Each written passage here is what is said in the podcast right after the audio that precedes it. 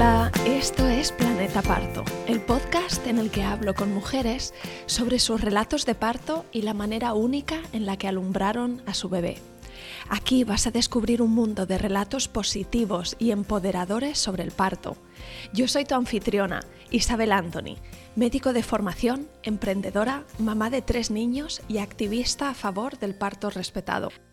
Acompáñame cada semana y escucha relatos emocionantes, conmovedores e informativos que te ayudarán a conocer y vivir el parto de otra manera.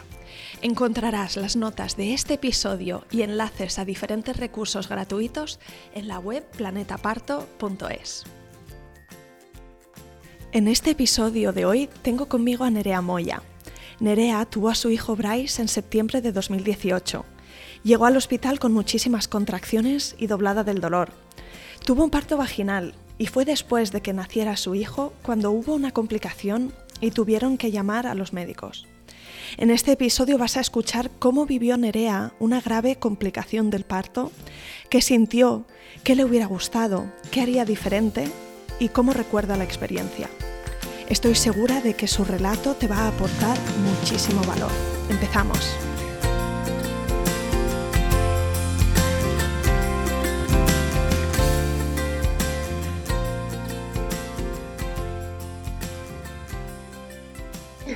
Bienvenida al podcast, Nerea. Muchas gracias por estar aquí conmigo. Muchas gracias a ti, Isa, por invitarme. Y, quiero preguntarte, Nerea, en primer lugar, que me cuentes un poco cómo es la configuración de tu familia, cuántos sois, eh, de dónde eres, dónde vives ahora mismo, un poquito sobre ti.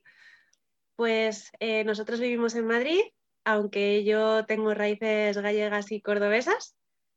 Y somos tres, tres humanos y dos perros, que también forman parte de la familia porque son como nuestros perrijos. Y, somos de momento mamá, papá y un, y un nene de dos años y medio, ahora mismo que tiene, que se llama Bryce. Y no sé yo si nos animaremos a, a tener más en un futuro. Muy bien, pues bueno, vamos a empezar con, la historia mm, por sus comienzos, ¿no? Eh, quiero saber un poquito eh, cómo fue tu embarazo, pero vamos a empezar con, el momento en el que tú descubriste que estabas embarazada. Pues mira, eh, fue un momento muy curioso porque yo he tenido en emergencias sanitarias y a mí los, los avisos donde hay chicha, por así decirlo, aunque suene mal, son los que más me gustan y una tarde mi perrita se cortó la pata con un cristal que había en la acera de la calle y me la llevé al veterinario. Mi sorpresa fue que estando dentro del veterinario, cuando le fueron a poner las grapas, yo me empecé a marear porque no podía soportar ver la sangre. Y el veterinario, claro, me decía, señora, sálgase usted de la consulta porque la vamos a tener que atender a usted. Y yo, claro, yo decía, pero ¿qué, qué me está pasando? O sea, algo me pasa, esto no es normal. Y me empecé a encontrar rara y yo dije, uy, a ver si a ver si voy a estar embarazada, porque claro, a ver, posibilidades había, muy pocas, pero, pero había. Y me hice el test de embarazo sin que lo supiera mi pareja, porque yo pensaba que iba a ser negativo, salió positivo y yo pensando, bueno, esto es falso, esto no puede ser, esto no me lo creo, debe ser un falso positivo. Y, me acuerdo que la mañana siguiente lo tiré, pero yo seguía encontrándome muy rara. Y me acuerdo que el día de Reyes eh, fuimos a por un predictor me volví a hacer el test de embarazo yo sola y cuando salí del baño estaba mi pareja jugando a la PlayStation y me senté a su lado y le dije, esto se tiene que acabar. Y me dice, que sí, que sí, que ahora termino la partida, hombre, ahora, ahora hablamos. no, no, que esto de jugar tantas horas se va a acabar. Y me dice, Jolín, pero ¿por qué? Si tú estás haciendo tus cosas, y estoy haciendo las mías y tal. Y yo, pues es que dentro de nueve meses no vas a poder jugar tanto su mirada, bueno, dejó de jugar, eh, se me quedó mirando y me dice, ¿en serio? Y yo, ¿en serio? Y ahí pues ya me abrazó y pues se emocionó, ¿no? De que, de que estuviéramos esperando un bebé y hasta ahí la verdad es que fue todo bastante bien. Qué bien, y entonces cuéntame, Nerea, cómo te encontrabas. Decías que al principio ya notabas esos primeros síntomas o que te sentías rara, pero en tu caso, ¿cómo fue el primer trimestre? Horrible. Yo es que me pasé em, eh, vomitando todo el embarazo. Cuando llegué a la semana séptima, una cosa así, eh, yo eh, estaba trabajando y empecé a sangrar. Estaba haciendo un curso de formación de primeros auxilios y haciendo la RCP con los alumnos, empecé a sangrar. Esa misma noche fuimos a urgencias y me dijeron que tenía que estar en reposo absoluto. Porque aparte por mis antecedentes yo estaba teniendo crisis convulsivas eh, que todavía no sabían muy bien de dónde venían y entonces me dieron la baja y estuve en reposo absoluto hasta el mes 7. Eh, para mí fue un parón enorme porque yo acostumbrada a no parar, eh, trabajar, guardias, eh, luego también estaba en una empresa privada y demás, de repente de la noche a la mañana, parón absoluto, reposo absoluto en la cama y la verdad es que fue como un jarro de agua fría, ¿no? Y bueno, pues lo pasé fatal porque hasta el agua lo vomitaba, me, me aconsejaban Caribán, el Caribán tampoco, me aconsejaban lo de las Em, las, las, ¿cómo se llama? las galletitas saladas estas que me decían, póntelas en la mesilla de noche y por la mañana te tomas dos galletitas saladas y se te pasan las náuseas. Nada, o sea, yo no retenía nada, eso era horrible. Hasta que ya avanzado los meses, eh, mi doctora me dijo, ¿por qué no pruebas con agua embotellada? Y el agua embotellada fue mi salvación porque ahí empecé a tolerar un poco más y empecé a, pues, a, comer algo que me aguantara algo, pero, pero igual, yo seguía vomitando. ¿Agua embotellada? ¿Cómo? Sí, el agua embotellada, el agua que es de compra de mineralización débil en vez de la del grifo. Vale. Y me calmó muchísimo y la verdad es que me fue bastante mejor.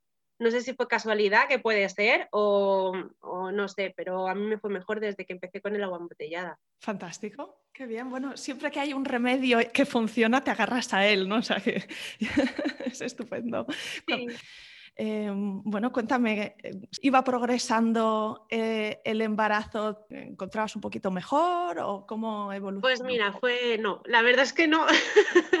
te cuento, en la semana 12, que es la primera ecografía que te hacen, 12 o 16, 12, la semana 12, em, nos dijeron que el niño venía mal, que podía venir con malformaciones, que el pliegue nucal había, salido mal y que tendríamos que esperar o hacernos el test eh, genético o esperar a la siguiente ecografía.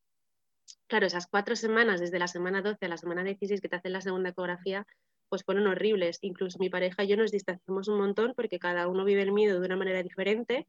Y tú imagínate, eh, en reposo absoluto, eh, con mi pareja que casi no cruzábamos palabra, sola casi todo el día, porque claro, él se iba a trabajar, eh, luego volvía, tenía que bajar a los perros, a hacer la compra, la cena y tal, eh, fue, la verdad, muy duro y fue muy estresante porque además en esos momentos te saltan un montón de pensamientos en la cabeza, ¿no? De qué hago, lo tengo, no lo tengo, hay presión social, presión familiar, de, pensar, ¿no? Eh, si, lo tengo, ¿quién se hace cargo de él el día de mañana si viene con problemas? Eh, pero ¿qué hago? Mm, es algo ya que tengo dentro y ya lo estoy queriendo.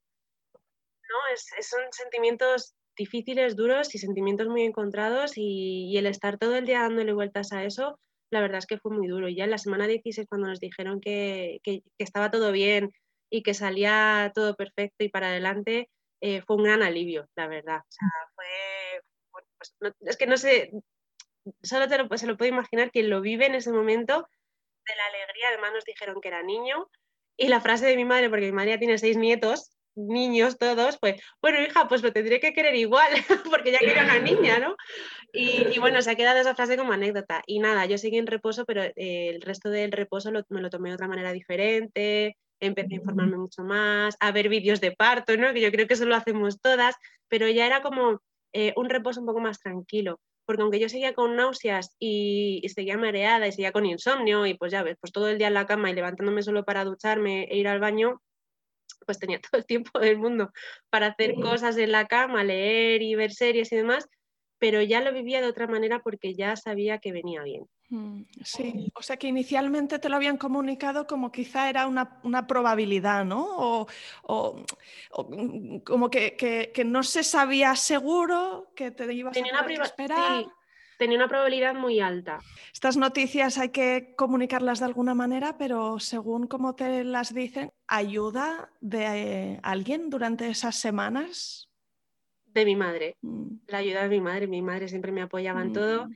y era la que me decía, hija, si tú quieres tenerlo, tenlo porque lo vamos a cuidar, lo vamos a querer igual. Claro, a ver, eh, mi madre ya es muy mayor y las típicas frases que te sueltan las madres a veces no son las más adecuadas, ¿no? Pero la intención era lo que contaba en ese momento y me decía, si no lo quieres tener, pues también eh, voy a estar contigo y te voy a apoyar y, y mis suegros la verdad que decían lo mismo, de que si que, decidiéramos lo que decidiéramos teníamos que ser el papá y yo y que nos iban a apoyar en nuestra decisión y nos iban a meter en si seguíamos adelante o, si no.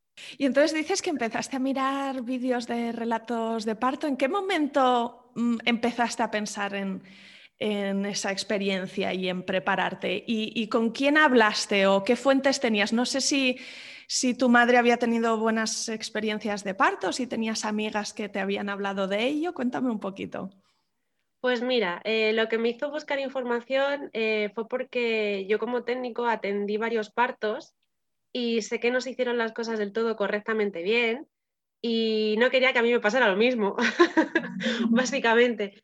Y bueno, pues empecé a buscar vídeos en YouTube de partos, de relatos de youtubers y de instagramers famosillas, ¿no? También mi madre, pues eh, ella eh, tuvo tres hijos y me contó sus diferentes partos en sus diferentes épocas. A mí me tuvo ya cuando, tenía 46 años, pero a mis hermanos los tuvo muy joven, con 22, con 24 años en Inglaterra. Son partos diferentes, allí se hacían en casa. Aquí ella recuerda que fue en el hospital. También eh, tenía mi hermana que, que, tuvo un hijo hace, pues hace 10 años y también su, su, experiencia pues me sirvió de mucho, ¿no? Y además dio a luz en el mismo hospital donde iba a haber dado a luz yo. Y, bueno, pues los relatos alrededor, pues siempre se escuchas, ¿no? ¿Y cómo fue tu parto? Y pues unas te dicen, pues fue así, pues pasa, algunas te asustan, otras te dicen, pues el mío yo no me enteré de nada porque fueron 10 minutos y ya está. Y luego también que hicimos un grupo muy bueno en, en, las clases de preparación al parto con la matrona que teníamos, que era un sol de mujer, la gente que nos juntamos allí, las mamis y papis que íbamos allí a las clases de preparación al parto una vez a la semana, la verdad es que estábamos todas igual. había algunas que ya habían dado a luz y nos daban su experiencia y había otras pues que eran también mamás primerizas como yo. estábamos todas un poco, bueno, ¿y esto cómo lo hacemos? ¿Esto cómo va a ser? ¿Cómo... Y es verdad que fíjate que nunca tuve miedo al momento en sí. Yo, no, yo tenía miedo a las contracciones, pero al parto en sí no le tenía miedo. Sí, y dices que la matrona era un sol. ¿Cómo era un sol? ¿Qué hacía para que sintieras que, te acompañaba con tanto amor y cariño? Pues era una mujer que estaba a punto de jubilarse y la verdad es que estaba súper actualizada y siempre pues, eh, nos contaba anécdotas y hacía que los papás se involucraran con nosotras, eh, cuando hacíamos los ejercicios, ¿no? Contaba anécdotas y les preguntaba a los papás, a ver, venga, os tenéis que involucrar. Si la mamá en ese momento está dando de comer al peque, vosotros qué tenéis que estar haciendo, ¿no? Y les daba ellos también pie para que hicieran esa corresponsabilidad. Y luego, pues que nos contaba anécdotas, cosas graciosas, ¿no? Y se ponía mucho en, nuestro lugar. Yo me acuerdo que nos contaba cosas eh, que decías, jolín, pues es que esto me ha pasado a mí y esto me pasa a mí. Y como que te hace crear un vínculo especial. La verdad es que la mujer era súper maja y, nos entendía perfectamente, ¿no? Cuando llegábamos tarde decía, a ver, ¿qué pasa? Que te ha costado llegar más porque entre el calor que hace y la barriga y la enfadaba nunca y tiene una paciencia infinita. Genial, qué bien. Es que cómo se nota cuando, cuando, cuando te, te tratan bien, se agradece mogollón, ¿no? Sí, porque además te sientes muy vulnerable. Pues el final del verano fue muy caótico porque me despidieron del trabajo dos semanas antes de nacer mi hijo, entonces tuve que estar yendo a, las asociaciones, al abogado, eh, a comisiones y a UGT, me acuerdo también que fui, madre mía, con mi barrigota en pleno calor y, bueno, y el disgustazo, que se supone que a dos semanas de que nazca tu bebé, pues te digan que, te despiden ¿no? de, de la empresa. Y me acuerdo que esa semana empecé a tener contracciones y me dijo la matrona que tenía que relajarme, porque todavía era muy pronto, mi hijo nació la semana 39, pero todavía era muy pronto para que él naciera y si podía aguantar un poquito más, pues, pues que aguantara un poquito más. Se juntó con que nos mudamos también y yo me acuerdo que eh, estaba mi suegra y la tía de mi pareja y la gente que nos ayuda a hacer la mudanza me decían, Nerea, ¿dónde coloco esto? Y yo decía, donde queráis. Estoy tan cansada y tan agotada que me da igual. Ya cuando nazca el niño y me quite esta barrigota, ya pondré las cosas a mi gusto, ¿no? Pero estaba tan agotada que era como hacer lo que queráis, poner las cosas donde queráis. Cuando una mamá generalmente quiere tenerlo todo al detalle y quiere ponerlo todo a su gusto, pues en mi caso fue en plan de hacer lo que queráis, que no puedo más, que necesito parir ya, porque además fue uno de los veranos que más calor hizo, el del 2018. De hecho, estábamos en octubre y todavía hacía calor. Y, y, yo estaba súper agotada. Encima tenía los pies edematosos, tenía los pies súper hinchados, no me cerraba ninguna zapatilla ni ninguna chancla. Yo me acuerdo que estaba deseando, de hecho, eh, estuve buscando información para acelerar ¿no? el momento del parto, de las típicas cosas que se encuentran de no, pues eh, tienes que tener relaciones sexuales cada ocho horas para que la prostaglandina eso se estimule y, y nazca ya el bebé, ¿no? Y cosas así, porque yo ya estaba desesperada. Y, nada, llegó el momento en el que empecé a tener contracciones más, más seguidas. Que de hecho se adelantó un poquito, ¿no? Porque bueno, 39 semanas es a término, pero te lo puso fácil bueno, porque no te hizo esperar a 42. Sí, eh, empecé con contracciones y como todo el mundo se alarmó a mi alrededor y sabes que con las contracciones el parto se acelera con la oxitocina, estando relajada y tal, pues empecé a tener contracciones cada dos minutos, pero me agobió tantísimo la gente que cuando llegué al hospital dejé de tener contracciones. Y me acuerdo que era un viernes además que yo empecé ya a tener contracciones cada dos minutos, una cosa y yo estaba aquí en la pelota y mi pareja decía, venga, pero vámonos al hospital.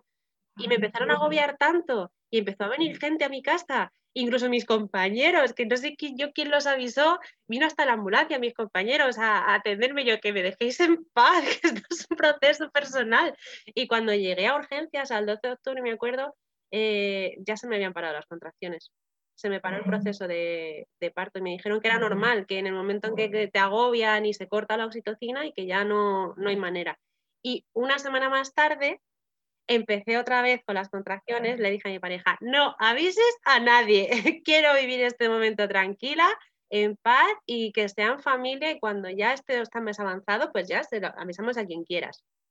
Y me acuerdo que estaba aquí en la, eh, pelota de pilates y, yo, no aguantaba más porque eh, las contracciones yo las notaba en la espalda, las notaba en, los riñones. Y decía, es que esto de, de riñones, yo no sé si son contracciones o qué son, no tenía ahí como mi duda. Y, ya mi pareja, mm, cansado de esperar, me dijo, venga, nos vamos ya, porque esto lleva mucho, muchas horas así, nos vamos ya. Y menos mal, porque cuando llegué a, urgencias había roto bolsa y no me había dado cuenta. Tenía fisura de bolsa y no me había dado cuenta. De hecho, cuando me fueron a explorar, se debió de terminar de romper eh, la bolsa porque empezó a salir a chorro eh, el agua, ¿no? Que fue como muy gracioso porque me dice la, la matrona, dice, uy, pero si tú ya has roto bolsa. Y yo, no, y me dice, sí, sí, y dice, a ver, tose. Y al toser, y yo que con el tacto, pues se debió de, romper la bolsa. Y claro, ella se echó para atrás porque empezó a salir mogollón de, de, líquido y yo empecé a llorar. Y yo, no, no, que no estoy preparada, no, no, que no me quiero quedar. el momento de, yo qué sé, que me vino así el bajón y yo que no, que no, que todavía no quiero. Y la matrona y mi pareja alucinando, claro, como diciendo, pero ¿cómo que no quieres? Si es el momento de, salir y ya, no, no hay vuelta atrás, ¿no? Y ahí vomité. la primera parte del, proceso de parto, vomité. Y bueno, el señor de la limpieza mm, me miró bastante mal porque, claro, entre limpiar el líquido que salió de, de la bolsa más el vómito y luego cuando terminé el parto volví a vomitar y me volvió a tocar el mismo señor de la limpieza y decía, madre mía, este señor me va a terminar odiando. Fíjate si me acuerdo de, de cosas así tan... Mira, entre que era por la noche, que hacía calor, que yo qué sé, pues a lo mejor el hombre había tenido una mala tarde y estaba yo encima haciendo de trabajar el doble. Es que claro, no sé. Y bueno, la verdad es que eh, desde toda la noche me pasaron a la sala de, de dilatación yo tenía muchísimos dolores y de vez en cuando venía la matrona que me estaba escuchando desde fuera porque me, dijeron, me dieron varias alternativas, ¿no? Estuve un rato en la pelota, cada vez que tenía una contracción pues salía muchísimo más líquido, mi pareja estaba todo el rato pasándome compresas e intentaba relajarme un poco, pero yo tenía tanto dolor que venía la matrona y me decía, te doy un poquito de calor y me traía calor, eh, me llevó a la, ducha un par de veces para aliviarme un poco el dolor de los riñones, o sea que es que no tengo ningún tipo de queja porque eh, esa matrona fue y la pena es que no me haya quedado con su, con su nombre, porque es que fue tan delicada, tan maja, eh, tan comprensiva conmigo en esos momentos en los que estás que pues tienes miedo, dudas, eh, que, pues eso, que te sientes mal, vulnerable y que no sabes lo que va a pasar con las hormonas a tope. Y, y en estas que, claro, como las habitaciones son dobles, vino otra mamá que estaba pues también con contracciones, pero ella estaba tan tranquila leyéndose su libro y yo muerta de dolor cada vez que me venía una contracción, me daban ganas de gritar y yo le decía, perdona, eh, perdona, y me decía, no, no, tranquila, aquí cada una lo vive de su manera, pero ella estaba tan tranquila leyendo su libro que yo decía, pues imposible que esta mujer tenga contracciones. Y yo el dolor, y me, iba al pasillo a pasear, y me decía matrona, venga, pasea un poquito. Y yo pasaba con mi pareja, y claro, las escenas que te encuentras en un pasillo de paritorio, pues son variopintas, ¿no? Había una mamá que había echado a su pareja de la habitación. y bueno, pues cosas que, que, ves, pues que te resultan hasta graciosas, ¿no? De los momentos que pues cada una reaccionó de una manera diferente. Y entonces tenías un montón de dolor, claro, llevabas además, o sea, se puede decir, bueno, la semana anterior ya había progresado tu parto, luego se había detenido, luego se había vuelto a animar la cosa, fuiste al hospital.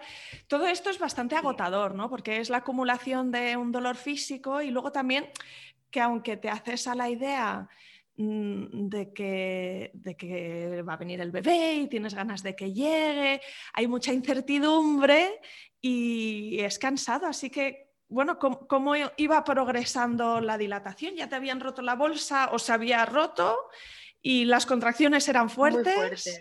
¿Y estaba progresando pues la dilatación? No, eh, yo no dilataba, estaba de dos centímetros nada más. Entonces, por la mañana, como eh, eh, ingresé por la noche, por la mañana, eso de las 10 de la mañana, me dijeron, mira, eh, no puedes seguir más tiempo con la bolsa rota y teniendo contracciones sin dilatar, te vamos a poner oxitocina.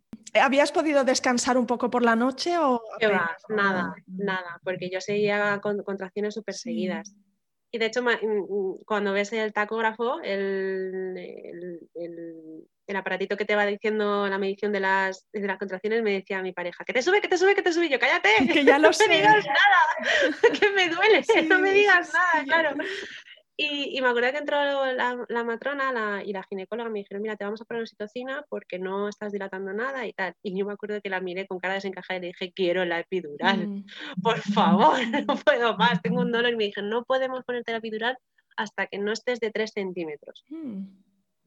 Y nada, ahí aguantando hasta que llegué a los 3 centímetros y ya me pudieron poner la epidural y, y de ahí al final del parto ya todo se torció un montón porque eh, hicieron el cambio de turno, la matrona que había sido tan simpática conmigo y que me había estado acompañando, pues ya no estuvo.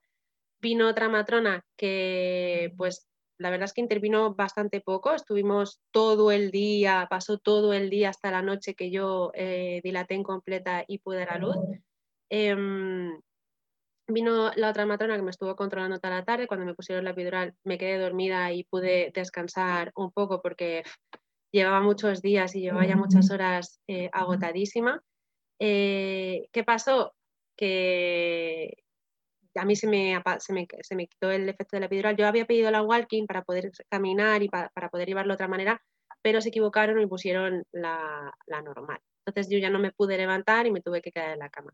Por un lado bien, porque me dormí y pude coger puertas, pero por otro lado no era lo que quería. Yo quería ver caminado, haber llevado de, otra manera. ¿Y te dijeron que se equivocaron?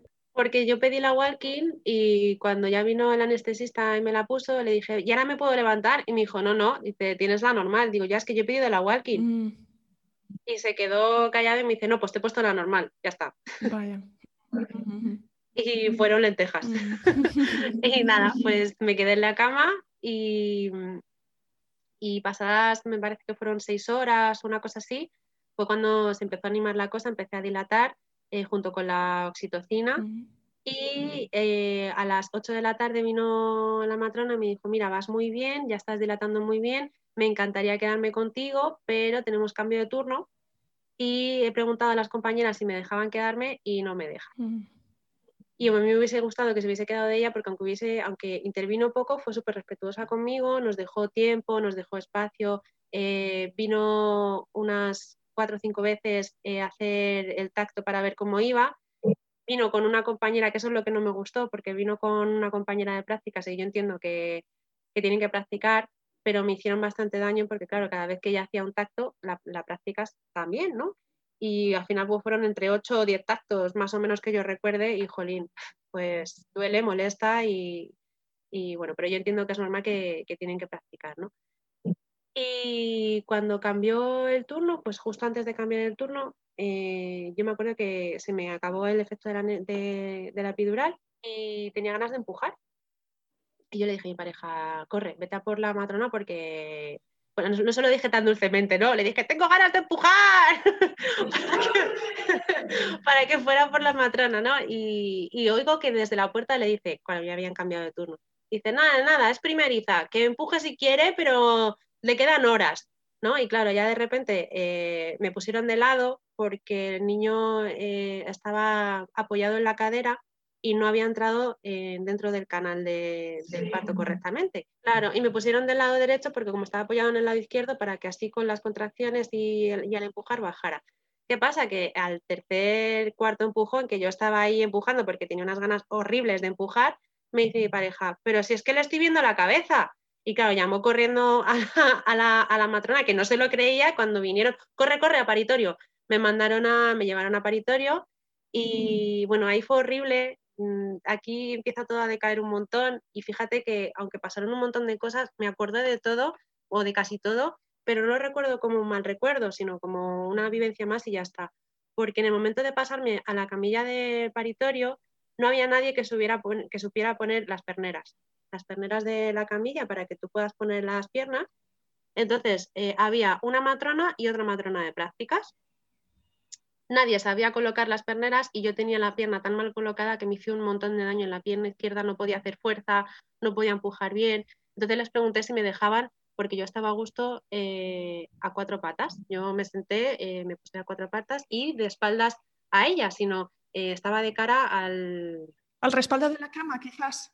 Estaba de frente al respaldo y ahí estaba a gusto, pero como para ellas no era cómoda no era una posición cómoda para observar y demás, pues me dijeron que me tenía que, tumbar. Eh, y nada, pues así tumbada como pude y agarrándome como podía porque no tenía eh, eh, esa... Mm, las perneras no las tenía puestas y me estaba haciendo daño, pues mi pareja me, me ayudaba con la pierna para que yo pudiera empujar y tal.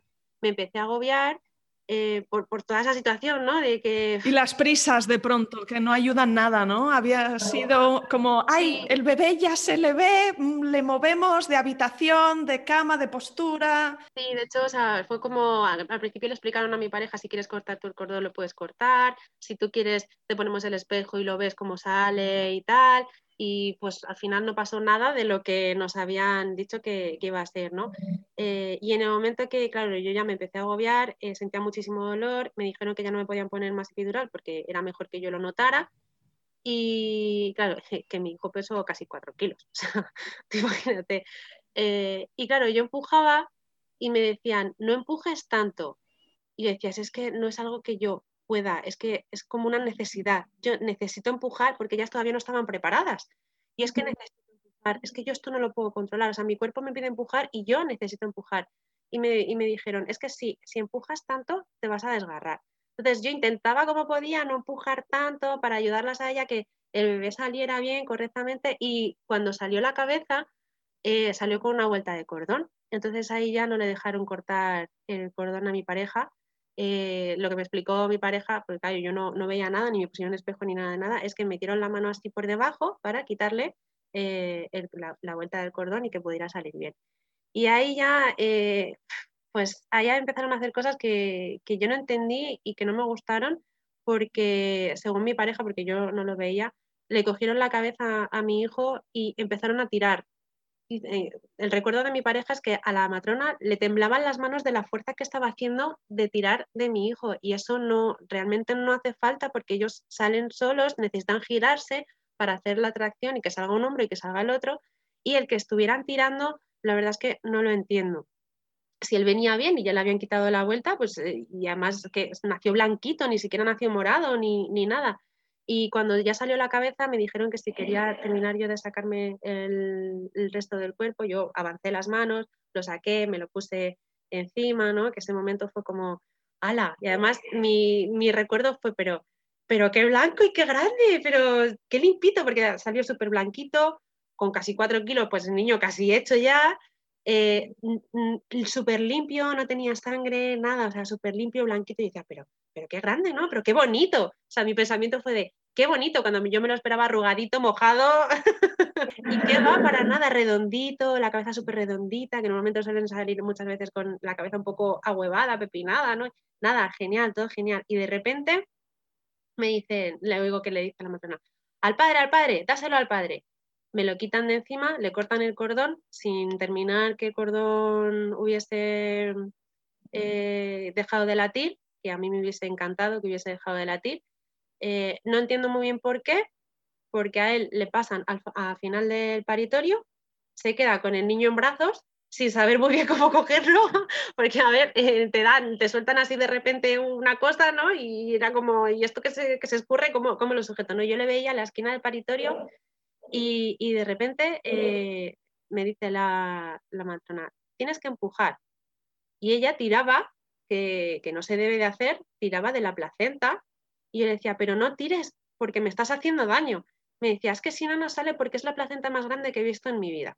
Claro, ahí ya me di cuenta de que o no tenía experiencia o no sé, algo raro estaba pasando ahí. ¿Qué pasó? Pues que al tirar de la placenta se quedó la placenta adentro y yo empecé a sangrar. Una, una hemorragia a lo bestia. Se asustaron y llamaron a la ginecóloga, eh, llamaron al anestesista. Bueno, ahí apareció de repente un montón de gente. Eh, mm, imagínate mi pareja que estaba al final del paritorio viéndolo todo, viendo cómo salía toda la sangre, viendo todo el descontrol que había. Eh, vino la ginecóloga, se puso a regañar a las matronas, a la de prácticas y a la otra, delante de mí, claro, yo, yo alucinaba. Y mientras tanto, que si traían el ecógrafo, me metían la mano dentro del útero así para rascar los trozos que se habían quedado dentro y yo lo estaba sintiendo todo. Claro, yo gritaba y decía, perdona, es que me estabas haciendo daño. Y claro, en ese momento, imagino de su estrés, de, madre mía, mm, la situación que tengo aquí, me gritó, deja de gritar, que se calle ya. Y vino el anestesista y dijo, ¿sientes esto? Y me estuvo tocando. Y yo, sí, sí, lo siento todo. Y ahí ya me pusieron, imagino yo que es propofol o, o algún calmante o algo así, porque a partir de ese momento yo estaba en el limbo. Sí, como sedada. Mm, sí, sí, completamente en el limbo. Mm. De hecho, por mis antecedentes eh, personales de convulsiones y tal, me empezaron a decir, no te duermas, no cierres los ojos, no tal, pero es que para mí era horror eh, intentar mantenerme despierta, tener los ojos abiertos y a todo esto la, la, ginecóloga seguía metiendo la mano, seguía sacando trozos porque con el ecógrafo veían que todavía había partes dentro, pidieron pruebas cruzadas, Claro, yo cuando escucho pruebas cruzadas, cruzadas digo, ¿qué pasa? ¿Que me estoy desangrando? ¿Por qué estáis pidiendo sangre? ¿No? ¿Por qué, las pruebas cruzadas? Y nadie me decía nada.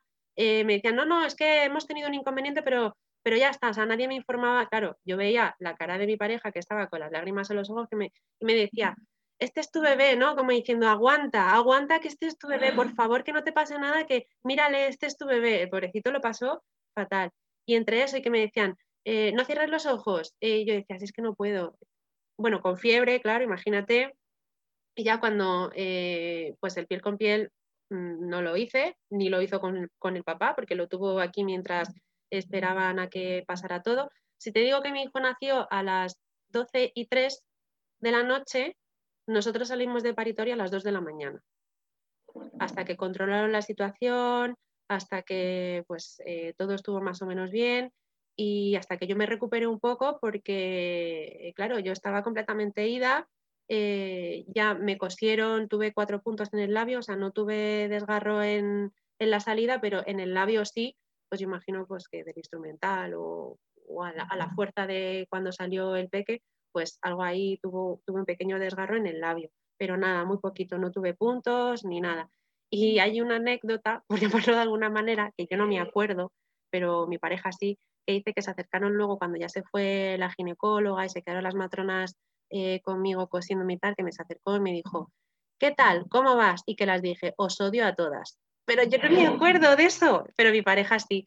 Y nada, luego ya nos, nos llevaron a la sala donde habíamos hecho la, la, dilatación y demás, a que yo pudiera hacer un poco de piel con piel con el peque y instalar la, la lactancia materna y a que se me bajara la fiebre porque tenía mucha fiebre. Y hasta que no se me bajara la fiebre no me dejaban subir a planta. Mm. Y nada, esa fue la experiencia del momento parto. Hombre, a mí lo que más me sorprende, Nerea, es que me lo estás contando con una sonrisa que pareces el sol, de verdad. ¿Cómo lo viviste tú? Lo viví muy mal.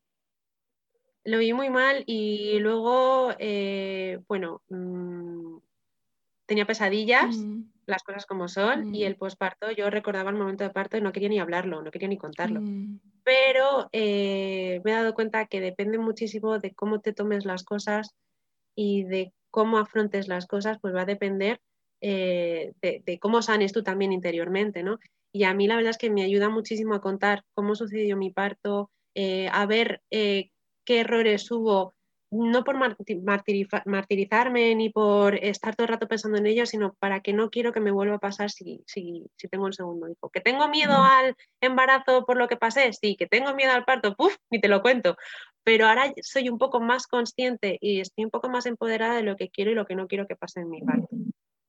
Estoy como más preparada a que si veo que algo no se está haciendo bien, decir, no, no, no, no, para, esto no, esto no es lo que yo quiero aunque luego pueda haber complicaciones, porque bueno, lo de las hemorragias y eso, pues no te lo esperas. Pero si tienes una, si están haciendo una actuación correcta, pues minimizas muchísimo los riesgos, ¿no? Y, y, ayuda mucho el, cómo afrontas las cosas. No te sirve de nada estar, eh, mi, fíjate, mi parto fue horrible y estar martirizándote, ¿no? Mm. Entonces, sí. Depende mucho también de la persona. O sea, una cosa es el, el recuperarte en el corto plazo, porque cuando tienes una experiencia difícil y un bebé, la gran responsabilidad de, esta nueva maternidad, que ya en sí mismo es toda una explosión. O sea, con un parto bueno, las primeras seis semanas de maternidad son una montaña rusa y cuando le añades a eso la recuperación de una cesárea, de una hemorragia, de una situación traumática y a veces mensajes bien intencionados, ¿no? El, comentario de, bueno, pero, pero si el bebé está bien y si tú y el bebé estáis bien, pues ya está, enfócate en lo positivo. Y se hace a veces, se hace con buena intención, pero, pero ya sabemos también con los niños que es importante ayudarles a expresarse porque si no se enquista y porque si no, no desaparece. Si no te dejan decirlo, no es que no, no, es que no esté, está ahí, está ahí. A veces cuando los... Además te hace sentir peor, ¿no? Cuando te cortan y no te dejan contar tus sentimientos, es como que se hace más bola y te sientes mal y es como, jolín, pues a esta persona no le interesa o no le importa lo que... Sí, porque ya ves, yo la, frase que más tengo clavada es la de la ginecóloga. Además es que tengo grabado en sus ojos, porque claro, como no, solo se le veían los ojos entre la mascarilla y el gorro, tenía los ojos azules rasgados y es que me acuerdo perfectamente de su pelo rubio y todo cuando me decía, que no grites, que te calles. Mm. Grabado a fuego. Pero a ver, luego yo me, intento poner en su situación, ¿vale? Intentas pues, ser un poco empático y decir, a ver, esta mujer estaba súper agobiada, porque, vale, no me tenía que haber dicho eso, pero imagínate que eh, eh, llegas a, un, paritorio que te llaman de urgencia, eh, han hecho un desastre, porque fue un desastre lo que hicieron conmigo, y estaba la pobre súper agobiada. Me decía, es que esto tiene que ser así, te estamos salvando la vida, me dijo, te estamos salvando la vida. Y esas frases las tengo ahí a fuego grabada. Es verdad, yo también me puedo poner en la posición de la ginecóloga. Como dices, ella estaba preocupada y estaba haciendo el mejor trabajo que podía. Y a la vez esas frases hacen, hacen hacen daño, hacen, hacen parte de la experiencia. Y claro, tú me, escribías que, que, lo que te sorprendía era que te trataran como un muñeco, como una niña, ¿no? Que, que, Sí, y además es que te acuerdas de todo. Yo me acuerdo que el, hasta el pediatra, que estaba ahí, pues, pues si pasa algo con, el bebé, que cuando me lo pusieron encima, pues le estuvo haciendo las primeras valoraciones, frotándole la espalda y tal, súper seco, súper borde. Es que la gente no se da cuenta de que cuando estamos en ese momento nos influye todo. Incluso hasta se fue la luz del paritorio, me acuerdo. O sea, es que eh, la gente no se da cuenta que las palabras, los actos, en ese momento nos influyen muchísimo y se nos quedan grabadas. Para ellos a lo mejor es una rutina normal, el pues hago esto y digo esto y venga, y la siguiente, eh, pues otro parto y otro parto y otro parto, pero no se dan cuenta muchas veces de que cómo lo gestionen, lo que digan y, lo que hagan nos influye muchísimo. A mí me hubiese encantado, pues, eh, aunque fue todo deprisa y corriendo al final, poder ver la salida en el espejo de mi hijo, que estaba el espejo ahí, ¿eh? pero no me lo pusieron, por ejemplo, como fue todo deprisa, o yo qué sé, o, jolín, me sorprendió el que nadie supiera poner unas perneras, pero ¿cómo que, ¿cómo que no hay nadie? Espérate que bajo yo y las pongo, que sé ponerlas, pero no podía, ¿no? En ese momento tampoco. Y no sé, hay, cosas que, pues, que te sorprenden, ¿no? Yo ojalá que, que, hubiesen dejado a la matrona que estaba en el turno anterior, que fue súper maja, que me explicó todo súper bien, aunque me hizo más tactos de los que debería, sí, porque la, la de prácticas tenía que, que pues que aprender, vale, pues no me importa. Pero, jolín, ¿por qué esa falta de compañerismo también entre los sanitarios de si ella quiere quedarse en mi parto, ¿por qué no la dejas, no? No sé, yo hay muchos interrogantes que tengo ahí de, ese día, ¿vale? Porque hasta que yo no pregunté, y porque yo sé lo que son pruebas cruzadas, porque yo dije, ¿cómo que pruebas cruzadas? ¿Qué pasa? ¿Que tengo sangre? ¿Me estoy desangrando? Nadie me dijo nada. O sea, estaban y venga a sacar trozos de placenta, nadie me dijo, mira, es que tienes placenta adentro, nada, nada, nada. Fue todo como, no, infórmame, ¿no? Dime qué está pasando, yo quiero saber qué está pasando conmigo, qué va a pasar conmigo, ¿no?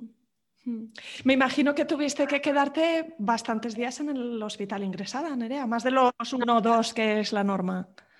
Nos quedamos cinco días en, planta y, bueno, yo me acuerdo que al día siguiente que, me, vinieron a buscarnos eh, las enfermeras de planta pues, para enseñarte cómo tienes que bañar al bebé, bueno, bañarle, limpiarle un poquito porque te recomiendan que no los bañes, ¿no? Eh, por lo menos entero.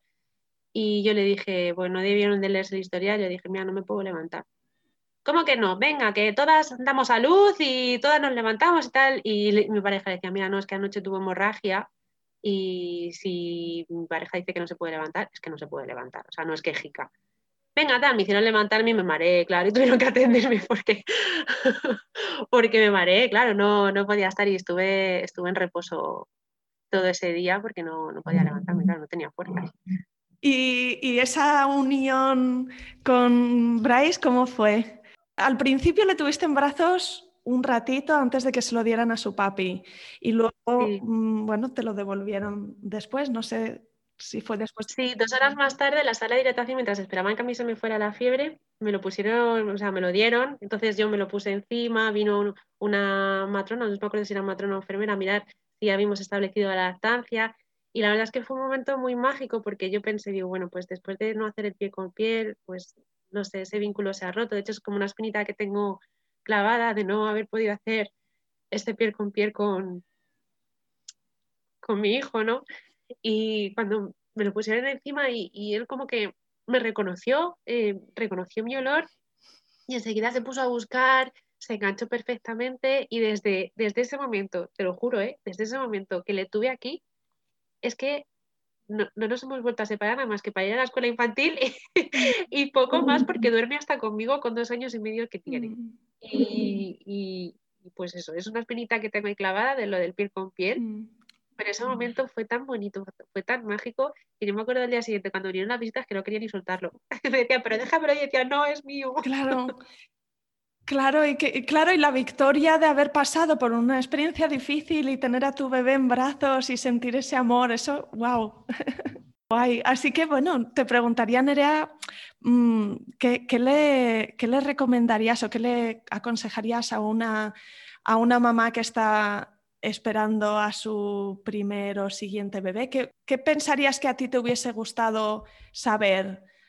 Pues saber realmente eh, qué derechos tienes, qué es lo que se debe hacer, qué es lo que no se debe de hacer, eh, sobre todo las prácticas que no están recomendadas y, lo que tú quieres con tu bebé, aunque luego pueden pasar mil cosas y de lo que tú has planificado a cómo sea el parto, pues hay un mundo, ¿no? Pero que tú tengas claro y que tu pareja también tenga clara lo que pueden y lo que no pueden hacer y lo que se debe y lo que no se debe hacer y lo que queréis. Porque se queda grabado, ¿eh? parece que luego se olvida, pero en momentos así difíciles se quedan a fuego. Aunque luego yo, pues yo me lo tome más o menos bien, ¿no? Y la gente pues se lo tome más o menos bien, pero frases, eh, actos de, jo, es que me hubiese gustado que esto hubiese sido de otra manera, o tenía que haber hecho esto y no lo hice, o le tenía que haber parado los pies a esta persona no lo hice, luego se queda, ¿eh? Luego se queda grabado, grabado y clavado.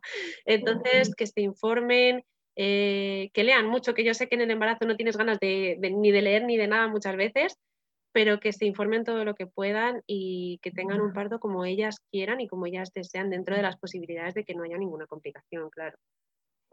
Y que tampoco se obsesionen, porque claro, luego de lo que es a lo que de lo que tú piensas que quieres a lo que puede ser, pues a veces hay un mundo. Hmm. Un millón de gracias por estar aquí, por compartir tu historia.